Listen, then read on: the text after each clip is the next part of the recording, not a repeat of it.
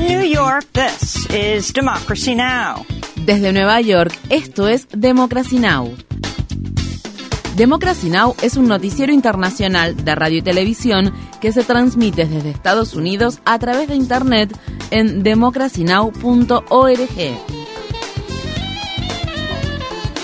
Welcome to Democracy Now!, democracynow.org. Bienvenidos a Democracy Now! en español democracynow.org barra es. El informativo de Guerra y Paz con Amy Goodman.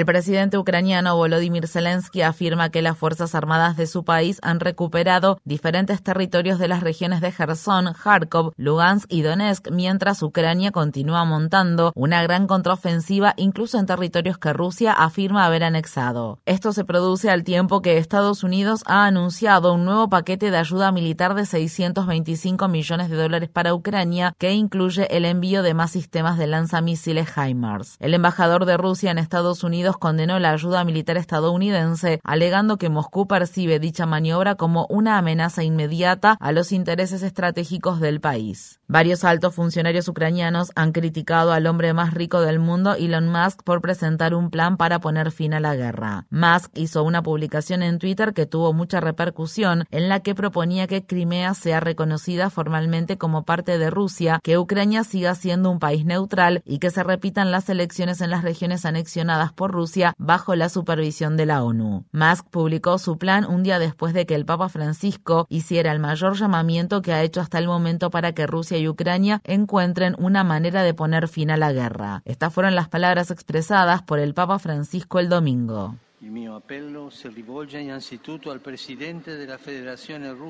Mi llamamiento se dirige ante todo al presidente de la Federación Rusa, rogándole que detenga, también por amor a su pueblo, esta espiral de violencia y muerte. Por otro lado, entristecido por el enorme sufrimiento de la población ucraniana tras la agresión sufrida, dirijo un llamamiento igualmente confiado al presidente de Ucrania para que esté abierto a propuestas de paz serias.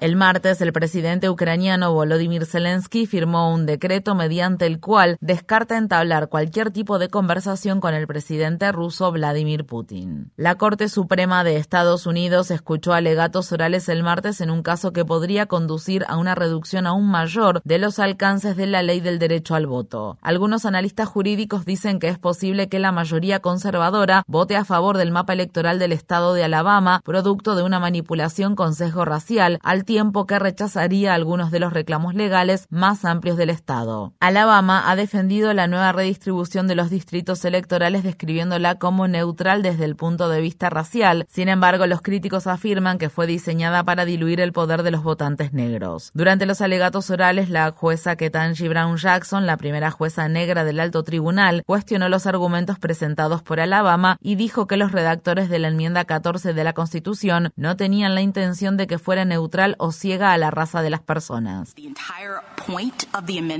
El objetivo de la enmienda era asegurar los derechos de los antiguos esclavos liberados. El legislador que introdujo esta enmienda dijo, a menos que la Constitución los restrinja, me temo que todos esos estados mantendrán esta discriminación y aplastarán hasta la muerte a los odiados libertos. Esa no es una idea neutral o ciega a la raza en cuanto a medida de reparación. Una vez terminados los alegatos orales, el abogado principal del Fondo de Defensa Legal de la Asociación Nacional para el Progreso de las Personas de Color, Dewey Ross, habló en la puerta del tribunal. Ross es el abogado del principal demandante en el caso de Alabama, Evan Milligan. La aprobación del nuevo mapa electoral no solo dejaría sin efecto partes importantes de la sección 2 de la ley del derecho al voto, sino que esencialmente afirmaría que es intrínsecamente inconstitucional que un Estado, los demandantes aquí presentes, que simplemente están presentando ejemplos de planos, usen la raza o piensen en la raza para presentar una demanda. Por lo tanto, se obtendrían muchos menos distritos con mayoría minoritaria e incluso muchos menos distritos donde los votantes de sectores minoritarios puedan unirse a los votantes blancos y elegir candidatos que respondan a sus necesidades.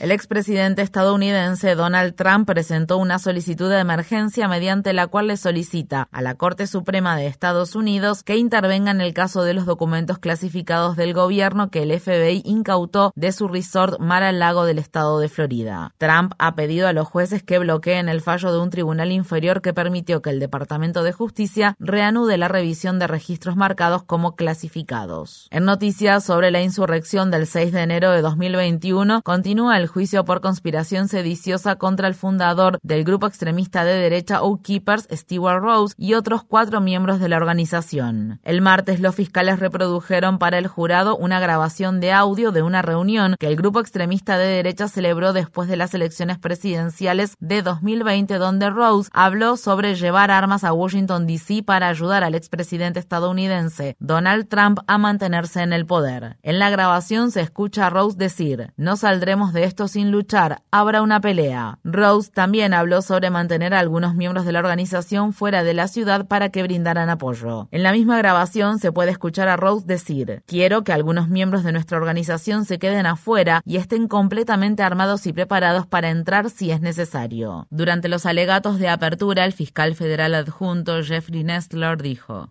su objetivo era detener, por el medio que fuera necesario, la transferencia legal del poder presidencial, incluso levantando las armas contra el gobierno de Estados Unidos. Idearon un plan de rebelión armada para destruir los cimientos de la democracia estadounidense. El presidente de Estados Unidos, Joe Biden, se dirige este miércoles al estado de Florida para visitar las áreas devastadas por el huracán Ian. El número de muertes por la tormenta asciende a 109 y sigue en aumento. Las autoridades están preocupadas por el hecho de que la tormenta pueda provocar un incremento en la cantidad de personas sin vivienda en Florida, ya que muchos residentes, incluidos los que viven en casas móviles, perdieron todo en la tormenta. Para más información sobre el huracán Ian, visite nuestro sitio web democracynow.org/es. En Estados Unidos, la empresa Amazon suspendió a 50 trabajadores que se negaron a retomar labores después de que se inició un incendio dentro de un centro de distribución ubicado en el distrito de Staten Island en la ciudad de Nueva York. Los trabajadores dijeron que no era seguro regresar a trabajar debido al humo y las inundaciones que se produjeron en el depósito. Las suspensiones ocurrieron en el único centro de distribución sindicalizado de Amazon en Estados Unidos. Esto se produce al tiempo que el sindicato Amazon Labor Union está pidiendo a la empresa que deje de postergar las negociaciones con el gremio. En Estados Unidos, el periódico The New York Times confirmó la identidad de una mujer que desempeñó un papel clave en reclutar y engañar a un grupo de 48 solicitantes de asilo venezolanos que se encontraban en el estado de Texas para que abordaran un vuelo a la isla Martha's Vineyard, estado de Massachusetts, como parte de una estrategia política del gobernador del estado de Florida, Ron DeSantis. El periódico identificó a la mujer como Perla Huerta. Huerta es una ex médica de combate y ex agente de contrainteligencia que sirvió en Irak y Afganistán y fue dada de baja de las Fuerzas Armadas en agosto. La organización Abogados por los Derechos Civiles ha presentado una demanda judicial colectiva de derechos civiles contra Huerta, DeSantis y otras personas que estuvieron involucradas en dicha estrategia política. Este miércoles se desató un incendio en una base aérea de Corea del Sur después de que un misil surcoreano fallara y se estrellara durante un ejercicio militar con fuego real que el país realizaba junto a Estados Unidos. El incidente ocurrió al tiempo que la tensión se incrementa en la región. El martes, Corea del Norte disparó por primera vez en cinco años un misil balístico que sobrevoló Japón. En Filipinas, un periodista de larga trayectoria de 63 años fue asesinado a tiros el martes cerca de su casa ubicada en los suburbios de Manila. Percival Mabasa, también conocido como Percy Lapid, fue un destacado crítico del presidente Ferdinand Marcos Jr. y de su predecesor Rodrigo Duterte. Percy Lapid es el segundo periodista filipino que es asesinado desde que Marcos asumió la presidencia el 30 de junio. Ha expirado un acuerdo de alto el fuego de seis meses en Yemen. Las Naciones Unidas están pidiendo una extensión de la tregua, pero la coalición liderada por Arabia Saudí y respaldada por Estados Unidos y los hutíes aún tienen que aceptar el acuerdo. El enviado especial de la ONU para Yemen, Hans Grundberg, instó a ambas partes a evitar una nueva ronda de enfrentamientos.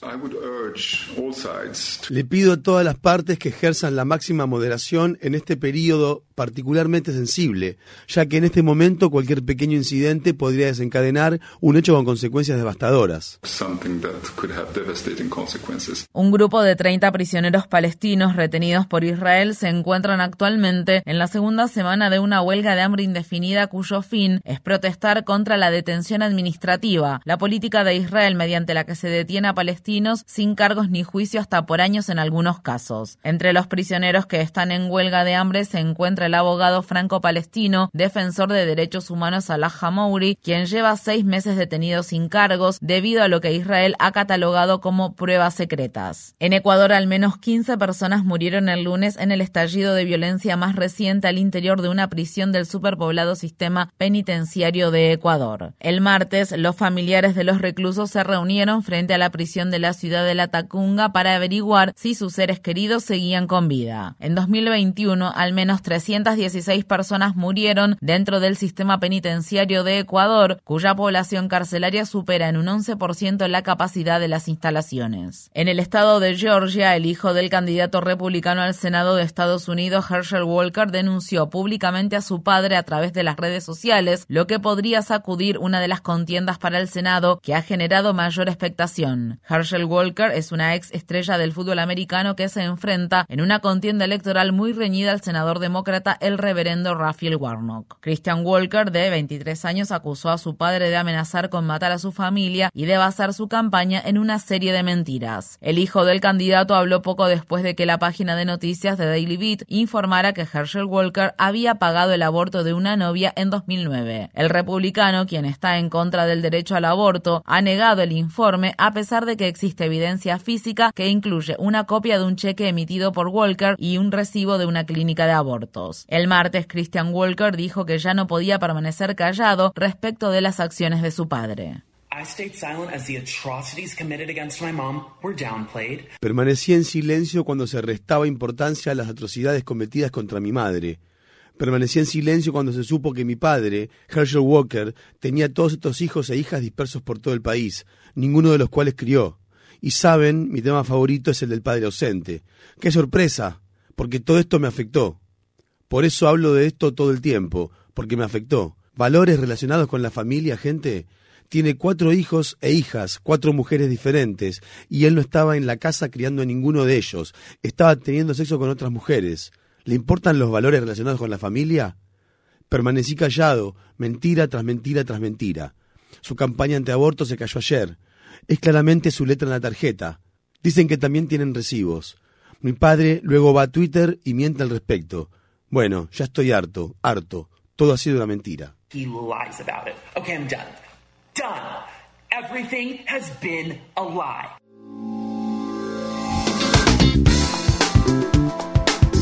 Infórmate bien. Visita nuestra página web democracynow.org/es. Síguenos por las redes sociales de Facebook, Twitter, YouTube y SoundCloud por Democracy Now! es.